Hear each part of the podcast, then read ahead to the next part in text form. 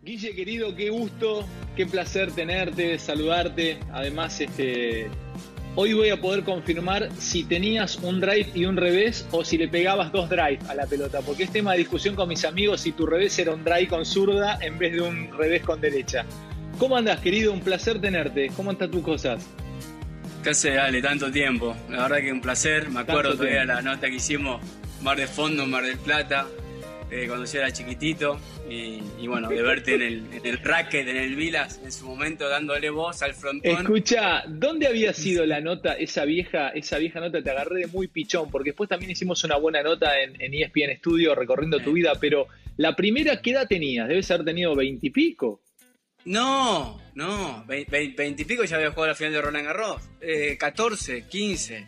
Yo recién, o, no sé si había ganado el, Orange en 16, yo con 15 años, pero fue ahí, no más de eso.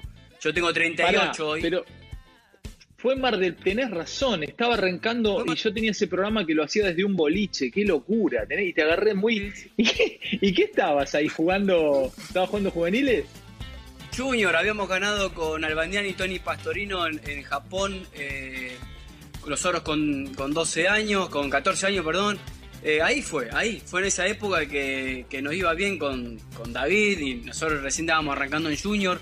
¿Quién era esa camada? ¿Era, ¿Eras vos, David? ¿Quién, eh, vos, sos 82. Yo soy 82, Yayo Massa, que es un poquito más grande, Chucho Acasuso, eh, Villagrán, o sea, bueno, hubo, fue una camada realmente muy buena porque éramos varios eh, y que nos potenciamos, o sea, nos potenciamos todo y, terminamos llegando. Bueno, después estaba Clarisa Fernández, la Pitu Salerni, en, mujeres, éramos una linda camadita y la verdad, y todo el interior, bien del interior.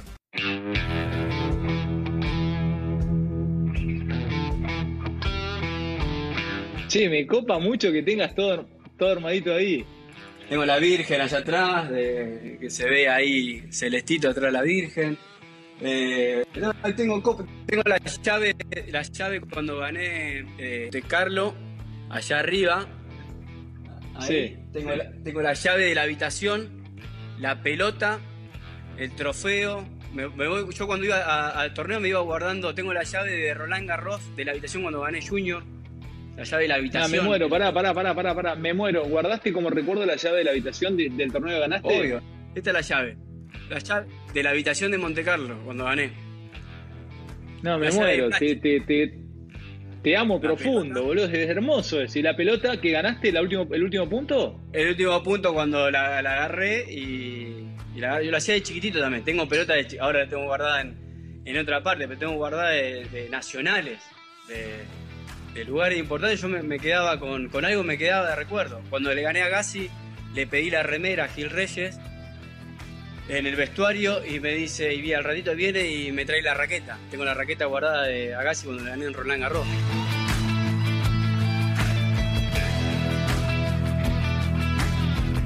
Guille, vos es que muchas veces he hablado con deportistas sobre si el, origen de, de ustedes influye en el deporte. Por ejemplo, Julio César Chávez, el padre del campeón mundial, la leyenda de boxeo, eh, me, dijo hace unos días en una charla como la que estoy teniendo con vos, que es muy difícil boxear si no, eras, si no tenías hambre o si no te faltaba algo de chico. Lo mismo dijo Maravilla Martínez.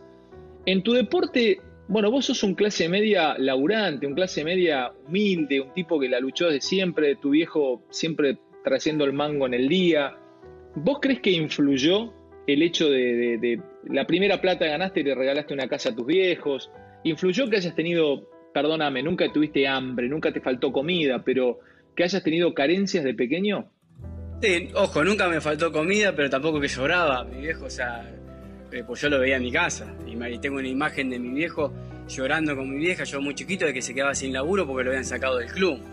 Eh, y no saber qué, hacer. Lo tengo grabado y yo era, no sé, 4 o 5 años.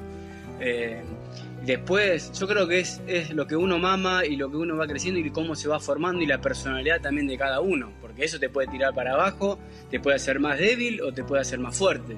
Eh, yo de chiquito quería ser deportista. A mí me gustaba el fútbol y el tenis, me encantaba. Eh, cuando fui creciendo veía a Gassi con su pañuelo, con su, con su rebeldía. Y yo quería, ser, eh, quería llegar a, ser como él. soñaba con eso. Después me salió la posibilidad de irme a Estados Unidos a vivirme. Yo, nosotros vivimos en Venado Tuerto. Yo hice hasta tercer grado en el Colegio Sagrado Corazón en Venado. Nos vinimos a vivir a Rosario. Vos sos, vos perdóname, vos sos de Rufino. Nacimos en Rufino. Rufino, sí. Así yo, nació mi hermano Román y, a lo, eh, y al tiempito nos fuimos a Venado por laburo de mi viejo. Mi papá profesor de tenis y mi mamá ama de casa. Después, después los eh, termino tercer grado, nos, vamos a, nos vinimos acá a Rosario a vivir por laburo de mi viejo. Yo hago cuarto y quinto en un colegio eh, integral en Fisherton y nos volvemos a, nos volvemos a Venado. Hago sexto y, séptimo en la 496 Colegio Público Venado Tuerto. No tenía secundaria. Termino séptimo, me anoto en un colegio privado y vos tenés que tomar el examen de ingreso para ingresar a ese colegio. Yo estaba jugando justo de enero a marzo la gira COSAT, que es conocida por, eh, por la gira que arranca en Venezuela y termina en Brasil. Yo no pude eh, rendir ese examen, quedo libre y me sale la posibilidad de irme a Estados Unidos me voy a Estados Unidos, que la cuento siempre, con, con 50 dólares por semana que me da el director de la academia. Dame, un segundito. Te vas a Estados Unidos, ¿qué edad tenías?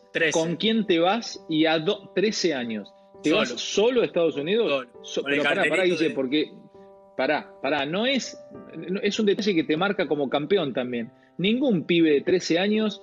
Primero también la libertad te daban tus padres. Te subiste al avión y desembarcaste en qué aeropuerto quién te estaba esperando y a dónde fuiste.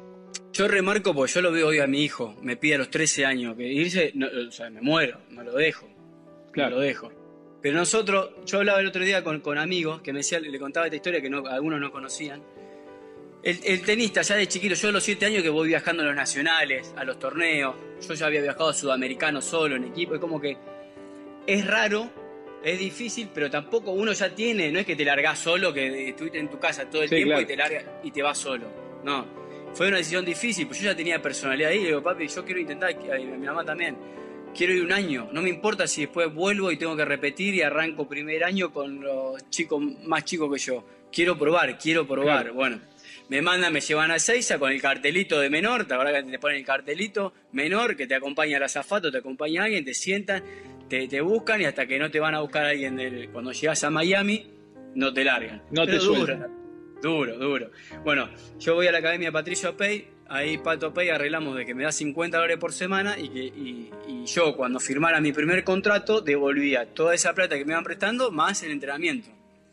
Y yo tenía que ir al supermercado. Pero pará, pará, pará. Llegaste, llegaste, llegaste a la Academia de Patricio Pay. ¿La Academia de Patricio Pay estaba en Miami o estaba en las afueras de Miami? ¿Y dónde fuiste a dormir?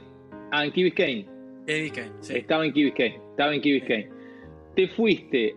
A ver, ¿dónde dormías? Porque ahí están las famosas historias de aquellos que duermen en, en, una, en una habitación eh, dentro del, centro de entrenamiento, en un lugar pequeño. ¿Dónde fue? ¿Quién, quién te este cuidaba y dónde dormías? Esta era una casa pequeña, humilde, eh, eh, dentro de, rodeada de mansiones de 2.000, 3.000 metros. Viste, creo que hay que las mansiones que hay. Es impresionante, una casa chiquitita.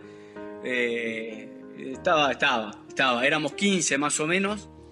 nos cuidaba el abuelo de Pato Pey, el papá de, de, Pato Pey, que era entrenador de Gaby Sabatini. Nosotros estábamos ahí con. ¿Llegó alguno de esos 15? Estaba Fernando González, Milagro Sequera. Eh, de Venezuela, eh, Fede Cardinale de Mar del Plata también eh, compitió. éramos, éramos varios que estábamos ahí.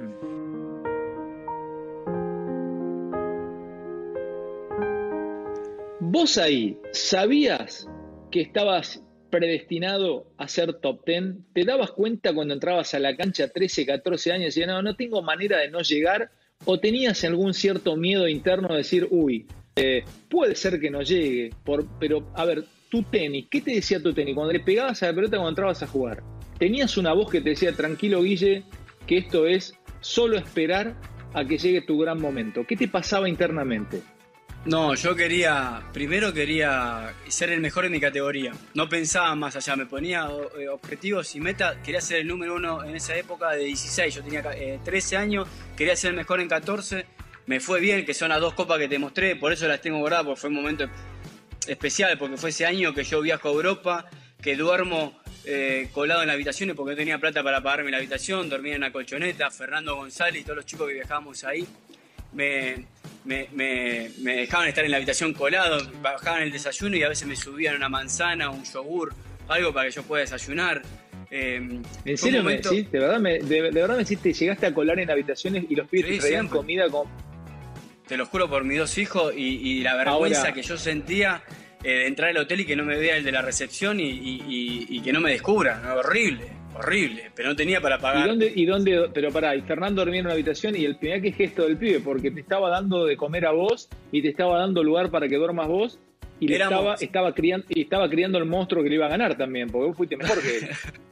ah, sí. Éramos a lo mejor en una habitación, se, se metían lo máximo que permitía el hotel para pagar menos y yo tenía una colchoneta que la enrollaba y la, viajaba y la tiraba al piso y me, ¿Tipo ponía de Las de, tipo, de las, tipo de las de yoga? La de yoga, esa, es la misma, azul, me la acuerdo patente, azul. Llevábamos la máquina de encordar, vos sabés lo que era la máquina de encordar en su momento, que tardaba cuatro ¿La días. ¿La llevabas? Que parecía, bueno, la Barton de, de lujo en ese momento. la raqueta se te doblaba toda, se te deformaba, porque tenía que tensar, mi viejo me enseñaba, lavábamos la ropa, con jabón, la poníamos secar, no, todos la luchábamos ahí. A lo mejor alguno tenía para unos manguitos para pagar, yo no, no miraba el futuro, no, no miraba si, si iba a ser top 10 el día de mañana en profesional. Yo quería ser mejor en mi categoría, crecer, firmar mi primer contrato, empezar a, a, estar bien, o sea, estar a la par de, mis compañeros. Y ahí en Key Biscayne, hasta el día de hoy, y que soy muy agradecido, tengo un amigo que se llama eh, Luis Fernando Manrique, el gordo Manrique, que viví ahí, pasé una Navidad con ellos, pasé una Navidad en Key solo, y, después de ahí me fui, me iba a la gira COSAT porque no me daba la guita para volverme de Key a Argentina y de Argentina a Venezuela. Entonces, como ya estaba ahí, se volvieron todos, yo quedé solo, la familia de, mi amigo me, recibió, pasamos Navidad en una misa de gallo, ahí en Key Biscayne, en una iglesia, fue muy católico, y, y, bueno, por eso hasta el día de hoy sigo manteniendo esa relación. Y es más, jugué un doble con él en Key Biscayne en la cancha central. Nos dieron un wildcard y jugamos contra Rodic Ginepri. Él me pidió. Pero para, para, para, para, para, para, para. Pero para, ¿y Manrique jugaba muy bien al tenis? No, él hizo la universidad, se recibió y estaba retirado. O sea, no, eh, peloteaba, pero no, no jugaba. Me, dice, Guille, ¿puedo pedir un wildcard? Pará, pará, pará, pará, pero es un gesto hermoso al tipo que ama el tenis que un tipo como vos diga, che, vamos a pedir un wildcard, se lo dieron y jugaste en Cur Central Pero contra Ginepri que jugaba. No, top, ten era Rodríguez, era, era lo mínimo que yo podía hacer para devolverle todas esas cosas de que ellos me. ¿Y cómo le fue algo? Pará, ¿cómo le fue al gordo Manrique contra Rodic? Y, primero te cuento, te, cuento, de que él, eh, familia bien, de mucha plata, él con la mamá, con su padrastro, venía y le sacaba los perfumes, porque tenía mucho perfume, los sacaba y me lo daba a mí para que yo se lo llevara a mi viejo, o me lo regalaba a mí. o, me regalaba una play, me regalaba cosas porque veía que yo no, tenía ni para nada. impresionante. Estoy en el vestuario y viene el gordo y me dice, Guille, voy a pedir un Wildcard. Yo lo miro y le digo, gordo. Bueno, pedilo, le digo. Me dice, bueno, porque él vive en Key Biscayne, entonces iba a darme una carta diciendo que era residente de Key de que se merecía un Wildcard, bla, bla, bla, que jugaba conmigo. Listo. Pero el gordo no era jugador de tenis profesional, no, era, no estaba 20 del mundo. El gordo vivía ahí y se dedicaba a otra cosa. Estaba retirado, era, estaba metido en el mundo del tenis, pero no jugaba, no era profesional, nada, olvídate, no, nada. Sí. Entonces le digo, bueno, gordo, date a pedir, dale, yo te banco, te banco muerte, ¿cómo te iba a bancar? A las dos horas viene eh, Andrés Silva, que estaba en la ATP, me dice, Guille, vino eh, un chico a pedir eh, un wildcard para jugar con vos. ¿Vos estás al tanto? Sí, le digo porque te lo vamos a dar el wildcard. ¿Qué le digo? Sí, te lo vamos a dar. digo, gordo, no, te voy a matar. Digo, ¿qué hacemos ahora? Bueno, vamos. Eh, se puso contento, ya él se empezó a poner nervioso, ya empezaba a caminar eh, ansioso. Y nos dan el wildcard. Sale el sorteo Rodic Ginepri. Rodic Ginepri, o sea, primera ronda Rodic Ginepri. Cancha central, horario central. Me quería morir. Y el gordo Televisado. Todo, horario central, me dice el gordo. ¿Y la ropa? No tengo, no, tengo remera. No o sea, ahí Fernando, Fernando González le presta, porque usaba también a Díaz como yo, le presta, pues tenía que estar el mismo color, la misma remera, tenía que tener todo. Y bueno, salimos a la cancha. y tres iguales, estamos haciendo partido parejo, ventaja. Eh, dale, dale, dale, dale, dale. ¿Arrancan tres, iguales? Tres iguales, partido parejo. Pero, el gordo, pero el gordo Manrique estaba bien entonces. Enfurecido estaba, pero estaba sacado. Tres iguales, 30, 40, eh, eh, break point, no sé cómo fue, ventaja iguales, punto decisivo para quebrar. Y el gordo me dice, dámela a mí. Gordo, déjame devolver a mí. Me tengo fe, ya le, ya le descubrí el saque a Roddy dónde saca. ¡Qué moral! gordo. ¡Qué moral! Gordo, te banco muerte, gordo, dale. él estaba eh, eh, recibiendo cuando Roddy sacó, cuando el gordo quiso hacer el movimiento, la preta ya la tenía el Ball Boys, ni la vio. Dice, no te puedo creer, te la tendré que haber dado vos. Bueno, ya está, gordo. Bueno, la cosa es que perdimos, ahí fue parejo el partido. Tengo fotos. Eh, pero bueno, la verdad que fue emocionante porque yo le pude devolver a él todo el gesto que él había tenido, él y su familia, cuando yo era chiquitito. Así que, nada, emocionante.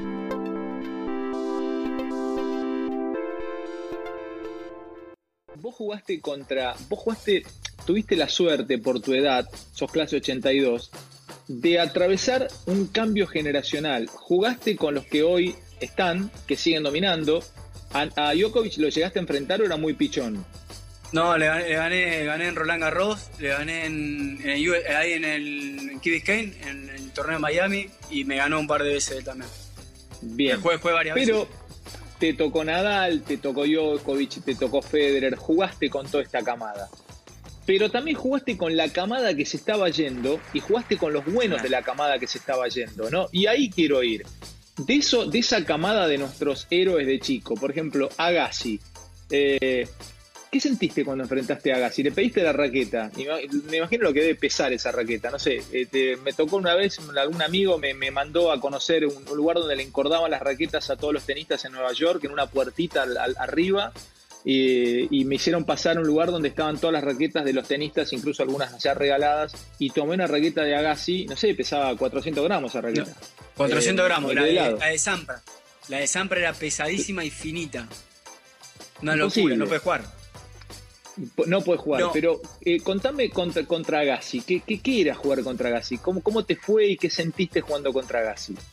Bueno, ahora te cuento con Agassi, pero en la camada nuestra, lo digo con, totalmente, con total respeto y sin agrandado nada, la, camada de, de Hewitt, de Guga, sacó joven a Henman, Kafelnico, Filipowski, Rafter, Zambra, a toda esa, a Courier, o sea, toda esa camada, eran cuando nosotros aparecimos entre 24 y 18 años, lo sacamos a, esa camada. Es buenísimo, es buenísimo eso, y lo decís con respeto, pero es buenísimo y, me lo haces ver. Pará, pará, pará, entra ahí. Tenés razón, ustedes muy jóvenes retiraron una camada que tenía 27, 28. 30 años, 31 era un viejo, o sea, eh, y Agassi con 30, 28, 29, cuando yo juego en Roland Garros, estaba número 2 del mundo. Y esta camada era tan sólida en toda la superficie, eh, porque tenía 20 jugadores, 30 jugadores que te juegan bien en, en polvo de arillo ni hablar en carpeta, ni hablar en césped. Entonces era muy difícil, muy desgastante para, para un Agassi, para un Sampra, para todos esos jugadores, aguantar ese ritmo. Hoy, hoy la camada se tiró, hoy tiene 38 años Federer y siguen jugando, o sea, y, siguen estando. Habla muy bien de la camada nuestra, porque estamos hablando de Búa, que ya con 26, 25 años, y todos los españoles, más la camada nuestra, de, los más chiquitos, Hewi, Fernando González, Roddy, David, yo, eh, todos los argentinos, entre 18, 19, 24. Sacamos a todas esas bestias. Yo jugaba con Agassi. Pará, pará. Con Pará, pará, pará, pará. pará. Vamos a. A Félix, vamos a que primero. Eh, me mueve, se dedicó al póker. Vamos primero a la camada a la camada de los que ustedes retiraron, y lo digo con todo respeto. Herman sí. Rafter, eh, eh, Sampra, ¿quién más? Todd Martin. Pero bueno, y volviendo a lo que vos me decías de Agassi, imagínate para mí, lo veía de chiquito en Venado Tuerto por la televisión con la bermuda de jean, con todos los pelos largos, eh, y de repente encontrármelo en, Me acuerdo que jugué en Australia y en, y en, en Cincinnati. Eh, mi, mi, objetivo era pasar la hora. Yo no quería pasar vergüenza que me caiga pelotazo en menos de una hora. O sea, que perdés 6-0, 6-0 porque era mi ídolo, no podía jugar. Es, es mentira eso, es mentira. No podía jugar, no podía jugar, o sea, no podía jugar. Hasta que un día, la conté varias veces, en Roland Garros, y cuando le gano, entrenamos. Luli Mancini lo conocía porque le había ganado, había jugado. habla con su entrenador y le dice, ¿podemos entrenar con Guillermo, con Andrés? Sí, barro, qué sé yo, listo. Vamos a entrenar en la cancha 1, que hoy no está más, ahí en la, Plaza de Toro, que era redondita, le decían en Roland Garros. Vamos a entrenar y los últimos 10 minutos, cuando queda tiempo, jugás unos games, unos puntos. Y jugamos. Me empieza ganando como siempre, 2-0, paliza. Y Luli, me, Luli Mancini me dice, dice, soltate, aprovechá, jugá acá, soltate y, olvídate que hagas así. Y empiezo a soltarme y, terminamos 4-2, cagándolo pelotazo yo. Le perdí sentí como que le perdí el miedo, el respeto. Me toca en cuarto de final. Me toca en cuarto de final. Creo que en cuarto de final, sí, en cuarto de final por ahí. Arrancamos cancha central, mi sueño, mi cancha, mi, estadio preferido, mi torneo preferido, contra mi ídolo, el número 2 del mundo, eh, eh, en un gran nivel. Entro, 4 creo que iba 4-2, 4-3, break arriba, jugando, dominando el partido, me pasa lo mismo. Voy al cambio de lado, estoy jugando contra Casi, miro la cancha, uno puede ser, 6-2, 6-4 en 2 segundos perdí. Lo miro a Luli, cara de Luli, viste, serio. Eh, la mierda, ahí ya entendí automáticamente lo que me quería decir sin palabras. Digo, dice, tenés tu oportunidad, Roland Garros, soltate, jugá, es una oportunidad única, no sabes si se va a volver a presentar, bla, bla, bla. Le gano en 3 sets, jugué mi mejor partido, fue mi, momento, ah, sacando el partido que jugué con Rafa en Roma de más de 5 horas, eh, fue con Agassi, fue, ese momento fue único. Le termino ganando. ¿Pero qué, pero qué, pero qué pasó? ¿Te, ¿Le perdiste el miedo en ese momento ahí dentro de la cancha? ¿Cambiaste? Sí, cambié porque pasó eso, de que, de que me pasó lo, lo que me venía pasando, le, pierdo el respeto, le gano, bueno, después le pido la raqueta, me da la raqueta, y aquí voy a la historia, de que eh, yo me tomaba el tren, el subte para ir al hotel a Champs-Élysées a, comer toda la noche y de repente en el subte era un quilombo, todo el mundo, los chinos, los europeos, los americanos, todo el mundo reconociéndome, fotos, parecía, me sentía un Backstreet Boy que era en ese momento, viste que la estrella, me sentía, no sé, eh, otra persona.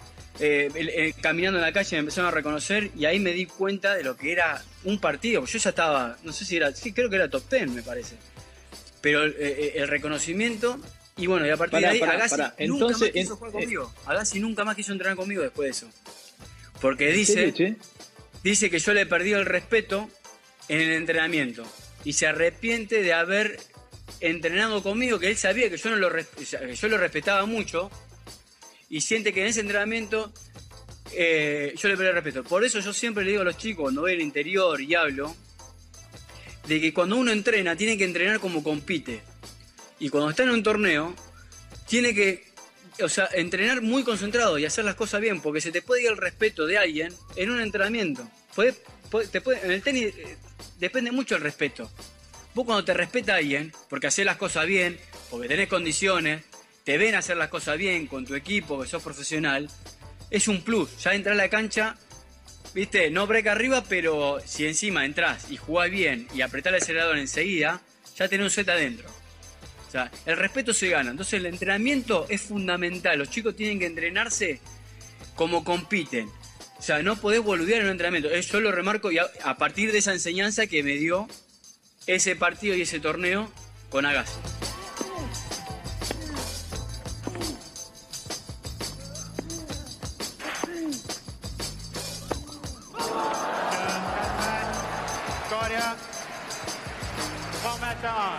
4 6, 6 3, 6 2, 6 4.